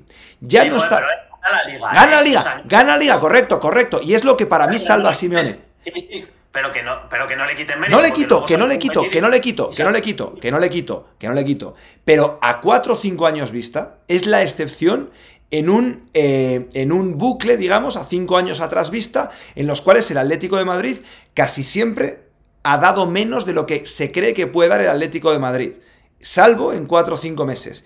Y creo que esto no da más de sí. Respecto a lo que ya habéis mencionado, yo lo, lo, hablaba con Brasil, esto, que eres más ideólogo del Atlético de Madrid que cualquiera de los que podamos estar aquí. Eh, yo decía una cosa, hay dos cosas con Simeone que creo que en muchos momentos le han sujetado. Y vamos a sacar fuera de la ecuación la absoluta prensa mamadora, salvo alguna excepción que encima hace el ridículo absoluto por tener algo contra él, como eh, Matallanas, por ejemplo. Todo, la prensa. Matallanas en mi presencia. Bueno, pues bien, vale, pero bueno, pero eh, ¿ha hecho ridículos eh, matando a Simeone cuando no tocaba matar a Simeone, sí o no? Tú sí que haces el ridículo en tu canal de YouTube. Bueno, pues salvo casos muy puntuales que han matado a Simeone, que llegaron a decir incluso que no le preocupaba la salud de Fernando Torres un día que se dio un golpe en, en Riazor, creo que fue, o sea, que si ha hecho el ridículo, lo ha hecho el ridículo, lo siento que sea amigo tuyo, digo que sí, dijo que Simeone, perdón, dijo que Messi estaba renovado y que ya están los papeles en la liga y no se renovó. Pero bueno, vamos a poner la excepción del contrapeso a toda la prensa mamadora que tienen hijos jugando en el Atlético de Madrid, que hacen asados reservados con él, que no hay, o que son amigos personales de él, no hay un ápice de crítica al cholo. Y luego, el sentido de gratitud que la entiendo, que tiene la afición del Atlético de Madrid, hace que sea una figura absolutamente intocable. Y eso nunca es bueno en la vida porque no se convierte en, una, en un entrenador, no se convierte ni siquiera en la figura más importante del club que lo es, se convierte en un, en un líder que fomenta ese seguidismo. Eso ya es un problema que le, que le absorbe de toda crítica o la, o la absuelve de toda crítica interna. Y luego hay un tema que creo que hay momentos en la carrera de Simeone que ha habido sus principales eh, activos a la hora de defenderle, creo que han sido dos. El recuerdo de cómo era el Atlético sin Simeone, que era ruinoso, y la incertidumbre y el miedo a cómo será el Atlético post-Simeone. Pero tengo la sensación en muchos de estos años, y me parece un fenómeno Simeone, un fenómeno Simeone, que en ese sistema, en ese club, que lo ha sido todo, ya no da más de sí. Es la sensación que me queda con el Cholo, y tengo al Cholo en un nivel altísimo como tú, ¿eh, Ortega? A mí me pasó el año pasado y, y- y ganaron la liga. O sea que por eso ya no digo nada. Yo pensaba que había hecho un tope en el que. En, Sí, en sí. el que a la hora de la verdad, cuando ese saltito le, le ha llevado de aquí a ahí, pero el último paso, que no lo iban a poder dar con Simeone, pero joder, ganan una liga el año pasado. O sea que. Que sí, que tiene sentido, yo no le voy a quitar. Y, y, por cierto, no sé si es buen momento para cambiar de tema, pero yo quiero que Grey, que no lo ha contado en privado, cuente su experiencia VIP. Ahí está. Ah, Es que es- bueno. que os lo y ya está, ya está. Sí, sí, no, no me importa. Ayer estuve en Anfield viendo un partido de Copa de la Liga, Liverpool-Arsenal, y estuve en un palco privado, VIP, por una invitación a última hora de la tarde, casi inesperada. Y nada, que es una maravilla estar en este, en este tipo de sitios, no solo por las vistas que tienes del estadio, eh, la perspectiva, sino evidentemente por el trato y por la calidad de lo que ves en el interior, porque al final ayer pues cenas lo que quieres, bebes lo que quieres, te vas casi cuando quieres del estadio, aunque me fui bastante pronto, y, y ves el partido como un rey. O sea, ¿Fuiste con Miss Grace o...? No sé si vosotros supongo que habréis tenido en algún momento o tendréis en el futuro alguna experiencia similar en un estadio bueno, ir a una sala VIP, que dicen en Inglaterra, eh, desde luego es muy recomendable, como no, te- como no puede ser de otra manera. Yo no he estado nunca, ¿eh? ¿Fuiste con alguien, con, con algún VIP o algo? O sea, ¿estabas ahí con, con la reina de Inglaterra ahí? Le, le- No, la, mujer de, la mujer de Joe Gómez, si te sirve de. que fue un, un central suplente del Liverpool, estaba por ahí rondando con sus, con sus chavales y, y alguno más, pero vamos, nada, nadie reconocible, digamos. Oye, me dijo Calabres que estuvo en el palco con la chavala que tiene y tal, que estuvo en el palco, me ha recordado eso, que estuvo en el palco del Bernabéu el otro día de- del español y tal. Yo no he ido en mi vida a un palco, pero ni no a uno, no ya a uno de un equipo top que tú has dicho, o sea, ni, ni al del Alavés, ¿eh? bueno, que voy a ir al del Alavés, que soy allí casi persona non grata, pero claro, claro, claro, claro. bastante que puedo entrar en el estadio. Si, si vinieras a Manchester, Iñaki, yo te llevo a un palco, pero Oh. te prohíbo hablar durante el partido por si acaso. Vale, vale, o sea, por ejemplo, por- o sea, no, pero claro, al final eh, eh, ha dicho, Mata- ha Solo dicho, podrías, solo podrías entrar en el estadio, pero calla- o sea, no podrías hablar durante 90 minutos. Ha dicho Corteganita que no puedo hablar de. que no puedo hablar de Matallanas en su presencia. En tu presencia hay muchos futbolistas de los que no debería poder hablar. Claro, tú que tienes amiguetes ahí. Joder, no te he escuchado nada, se te ha cortado. No sé a quién has increpado. Ah, no, no, a nadie, a nadie, a nadie. Que he dicho que, bueno, que, que yo he criticado futbolísticamente, evidentemente, a amigos tuyos, futbolistas profesionales, claro. Hombre, con la cantidad de críticas que haces, lo asumo totalmente, pero vamos, es parte, parte del juego. No, hombre, a ver si voy a tener yo culpa de que sea más blando que, que, que, que nadie. Oye, Es parte del juego, ningún problema. exacto, ahí, ahí. Yo tuve una experiencia palco VIP en la, en la despedida de soltero de, de Albero, de mi amigo Albero, que fuimos a, a Rumanía, a Bucarest, un sitio espectacular. Yo no tenía muchas expectativas, pero fue la leche en muchos sentidos. Y, y cuando y le y miré a ver quién si jugaba si jugaba algún equipo que estaba el Dinamo y este agua, ¿no? Pues no me acuerdo. Yo creo que fue el este agua y miré a ver quién qué jugadores había y sus agentes en Transfermarkt. Vi que conocía a un agente, le pedí entradas y me dio sin, sin pedírselo me dio un palco. Y fue todo muy bonito y lo pasamos muy bien hasta que creo que había dos cervezas por cabeza y nos la tomamos en cinco minutos y luego el cabreo que nos llevamos porque no había más y no servían en el resto del estadio, que fuimos a las tiendas, pensaban que nos estaban vacilando y era verdad y nos pegó un bajón tremendo. Eso sí, Claro, mira, una, una, una cosa que a mí ayer me sorprendió en Anfield. Te sirven toda la cerveza, el alcohol y el vino que quieras antes y después del partido, incluyendo el descanso, pero durante los 45 minutos de partido, no. O sea, tájate, sal borracho y sigue bebiendo luego en el descanso, pero no te dan durante los 45 minutos del partido, lo cual me sorprendió porque dice, ya quedas, no Claro. sé, eh, no tiene sentido, ¿no? Oye, Corteganita, que hay como cinco minutos de programa. eh, querías comentar lo de los premios de Madridista Real y lo de la pizarra, aunque claro, no tenemos el audio, claro, no no, tenemos no, el lo audio. de los premios de Madridista Real creo que lo querías comentar tú. No, no, pues, Que sepan, que sepan tus, los oyentes del programa que había un tema que iba a sacar también yo hoy, que eran los eh, cracks de la Copa África, pero bueno, como ya sabemos aquí cuáles son los favoritismos de Iñaki. No, no, a ver, venga, pero, pero, Además, Sí, que no se la ocurra. dale, dale, dale. Onru, Onru, dale, pero claro, pero nosotros no vamos a opinar de eso, claro, porque no la estamos viendo, pero dale, dale, cuéntanos. Que quedan, que quedan cinco minutos y hay, hay que hacer cositas. Ah, o sea, prefieres irte, ¿no? O sea, es que de hecho, yo lo. Mira, ¿sabes por qué lo había quitado? Lo había quitado por ti. Lo había quitado por ti porque si no ibas a decir que no entraba lo otro. Pero ahora hacemos las dos cosas. Hacemos Madridista Real los premios y hacemos Copa África. hermano, hermano, lo de África a partir de las 7 y 10, a ver si el niño tiene huevos a quedarse.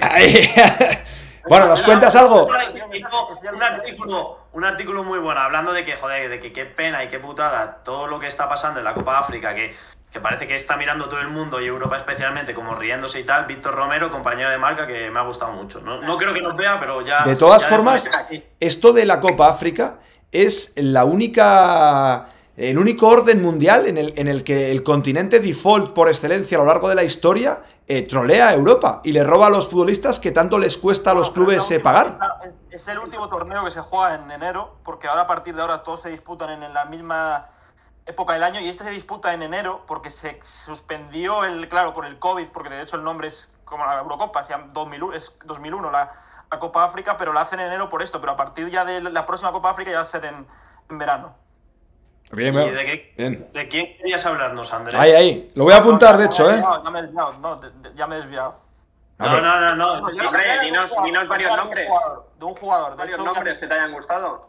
Al amigo de Iñaki, Julio Maldonado, alias Maldini, porque ha dicho un- en un tuit ha puesto, si os digo que el portero de Comoras, que ha perdido estero ante Marruecos, está parándolo todo, se llama Boina, se llama Boina el portero de Comoras, pero es que te voy a dar el dato, este portero se llama Salim Ben Boina, juega en el Luz Marseille en Dun de National 3, que es la quinta división francesa, y le ha hecho un partidazo a Marruecos hoy, o sea, para que veáis.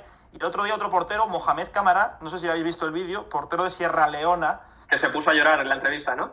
Empató a cero a Argelia Sierra Leona, que es un país que está en 131 en el ranking FIFA y Argelia era la campeona, y Mohamed Camara, el portero, estaba en los S Lion, que es un equipo de, de allí de Sierra Leona, y su valor de mercado en Transfer Market no, no ascendía ni a 100.000 euros. O sea, increíble estas historias de la. Copa África, pero yo recomendaré los cracks. Y el, el portero este que has dicho, el portero que has dicho de la quinta división francesa, aparte de ser portero de ese equipo, repartirá en Amazon, trabajará en un estudio de arquitectura o lo que sea, ¿no?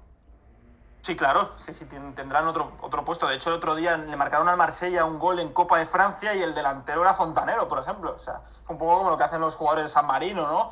Y selecciones pequeñas de Europa, ¿no? Que tienen una profesión porque no es del fútbol para vivir, claro. Claro, claro, claro, claro. Bueno, o periodistas que tienen otra profesión porque no les da el periodismo para vivir. De esos conocemos más que eso, de hecho, que futbolistas, ¿eh? Eh, bueno, los premios, ¿quieres cerrar, Corteganita?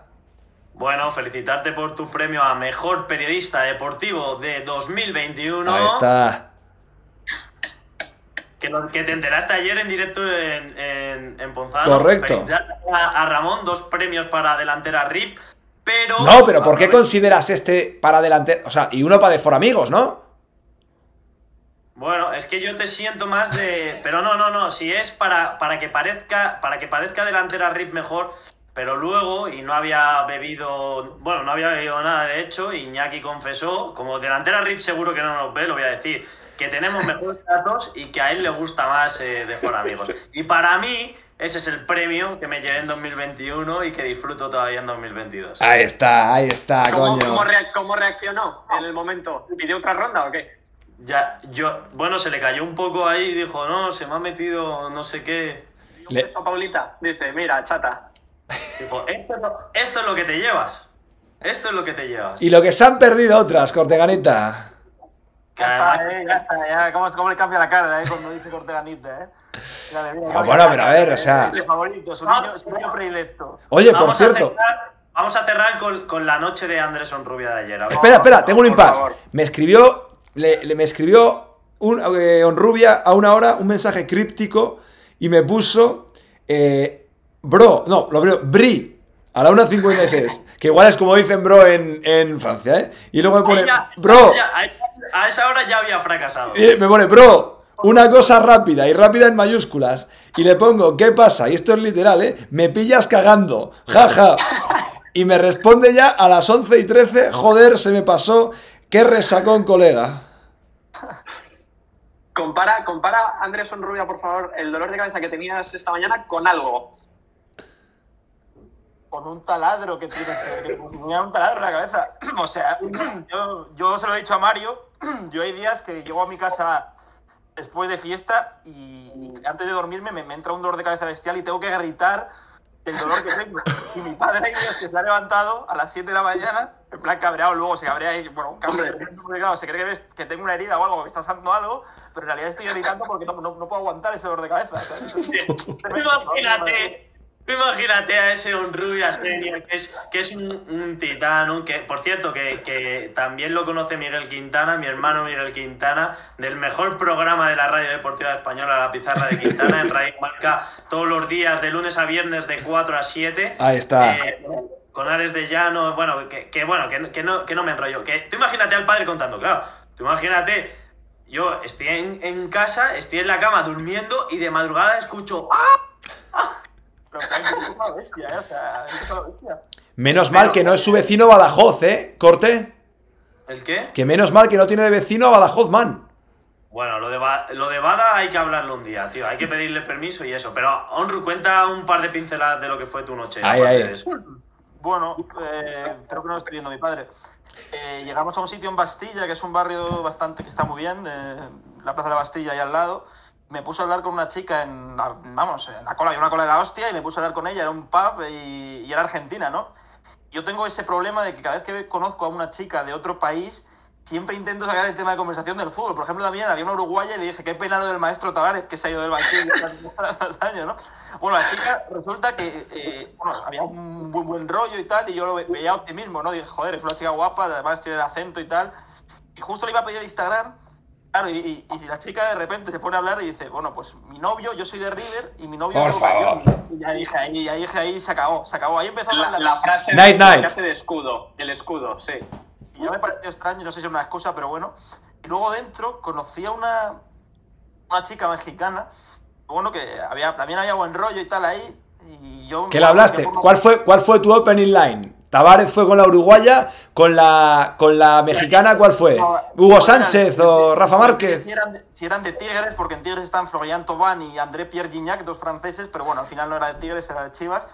Y bueno, eh, me fui a por una copa y claro, cuando volví ante mi asombro, la chica se estaba liando con otra tía. Y yo, joder, macho. Y ahí me derrumbé y que me fue cuando te mandé el mensaje. No. porque, ah, ¿esto qué es? Ahí tendrías que pensar, ¿qué hubiera hecho aquí mi hermano Mario Cortegana, el hombre que lo sabe todo sobre las mujeres? Hubiera dicho, hubiera dicho, ojito que aquí cae trío. Ese es el optimismo que tiene que tener un depredador nocturno, Rubix. Sí, pero bueno, ya mi mente era un derrumbe total. O sea, primero en la, en la cola y luego dentro ya me hundí. Bueno, eso nos ha pasado, eso nos ha pasado a todos, son Rubix. Solo puede mejorar esto ya. Exactamente. O sea, si, si hemos tocado ya lo siguiente. Es como el Barça, espera el efecto Xavi que ya llega. Oye, os tengo que decir una cosa. Se ha llegado a 3.400 eh, espectadores de pico máximo. Eh, no hemos bajado de 3.000 prácticamente desde que se ha estabilizado eso. Y en reproducciones, en reproducciones marca ya 43.597. O sea que estamos hablando, yo creo, de récord, aquí, al menos en la emisión en vivo de The For Amigos Podcast. Hemos echado mucho de menos al profesor Párraga. El profesor Párraga, Igual no tanto, igual no tanto. Si igual no tanto. Igual. Que mame delantera Rip y que, y que mame Rafa Parra. Ahí está. Ahora, el profesor Eh, pero Que no, se Párraga. vaya, que no se vaya de Rosita Rafa Párraga, porque, claro, o sea, no hemos estado con él hoy, pero en WhatsApp últimamente que le hemos introducido en nuestro grupo de WhatsApp, Correcto. es el quinto en Discordia, está ganando cada vez más Sí, sí, protagonismo sí. como consejero, psicólogo de amor, de, bueno, yo creo que de todos en De realidad, todos, todos. pero está dando lecciones día tras día eh, sobre lo que hay que hacer y cómo se debe hacer. De No, hecho, a- a- se- o sea, eh, ha entrado en la conversación de hombre que lo sabe todo sobre las mujeres también, ¿eh? A ver, esto también, os digo, yo, yo no, no me voy a poner celoso de Rafa, pero tiene que acertar un poco y, y- y luego si queréis lo hablamos en privado, pero sus primeros consejos, digamos que no han sido acertados y que, y que al final el doctor se tiene que automedicar, porque ya sabe cómo funciona su cuerpo y conoce la medicina también. He de decir, he de decir que, que tú, por ejemplo, acertaste al 100% en lo que me decías, por ejemplo. Así es, de eso se habló en Radio Marca ayer. Ah, Cierto, cierto, cierto. Ese audio, acuérdate de cuándo fue el programa, ese audio para cuando tengamos a Rafa en producción, porque hoy sí que, hoy no más, bueno, pues, como mucho lo hubiera puesto así, pegando el móvil al, al este para que se escuchara el audio, pero ese audio... A nuestros ideales. Exacto, claro. 4.000 views. Hubiera sido. No lo tienes, ¿no, Corteganita? Que lo ponga ahí. No, ya, que ya vamos tarde. No, lo, lo ponemos el próximo día El porque hay que buscarlo y tal. Tengo el minuto ahí que lo he puesto por si alguien sabía. sabía Se lo encargamos ahí al, al- ¿Qué semanita? ¿Qué semanita se me ha pegado el profesor Párraga? El lunes delantera RIP. El lunes delantera RIP, hermano, tranquilo. Yo me levanto a las cinco y media y les produzco delantera RIP para solucionarles los problemas con el audio. A las cinco y media suyas. Me escribe a las 6 y 20 suyas. Bro, eh, me puse el despertador mal. Y este viernes en el seminario. Aquí, cuidadito, que se está rifando un finiquito, como decía Belén a Emilio. Bueno, señores, casi un placer, ¿eh? Como siempre, Grace. Cerramos chiringuito. Claro, pero le- le hacemos la misma despedida, ¿no? Venga, lo de- Ah, sí. Rafa, cerramos chiringuito. Adiós a todos. Adiós, Bris. Suerte hoy si